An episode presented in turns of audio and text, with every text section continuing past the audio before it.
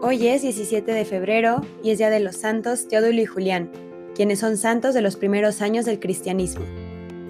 Teodulo, hombre sabio y piadoso, ocupaba un puesto de importancia en la casa de Firmiliano, gobernador de Palestina, quien le tenía en gran estima. Habiendo sido testigo de la fortaleza y paciencia de los cinco egipcios martirizados, Teodulo acudió a la prisión para alentar a los que se preparaban a sufrir un martirio semejante.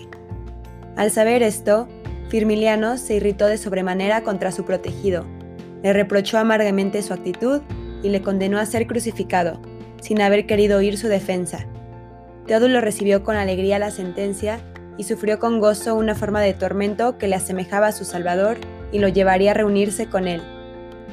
Julián, que participó en el triunfo de Teodulo, no era más que un catecúmeno.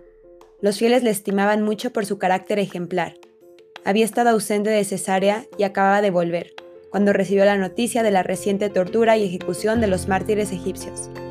Inmediatamente se dirigió al lugar del martirio, donde besó y abrazó los cadáveres. Los guardias le tomaron prisionero al momento y le llevaron ante el gobernador.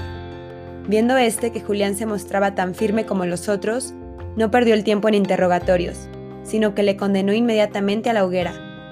Julián dio gracias a Dios por el honor de morir por su causa y le ofreció su vida en sacrificio.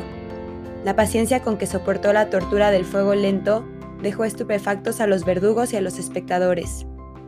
Señor Jesús, que como tus hijos, que con valor dieron sus vidas al rigor del martirio más severo, tolerando intensísimos tormentos y derramando su sangre preciosa hasta dar la vida a los filos del cuchillo por el amor de Cristo, sepamos también ser testigos de tu Evangelio.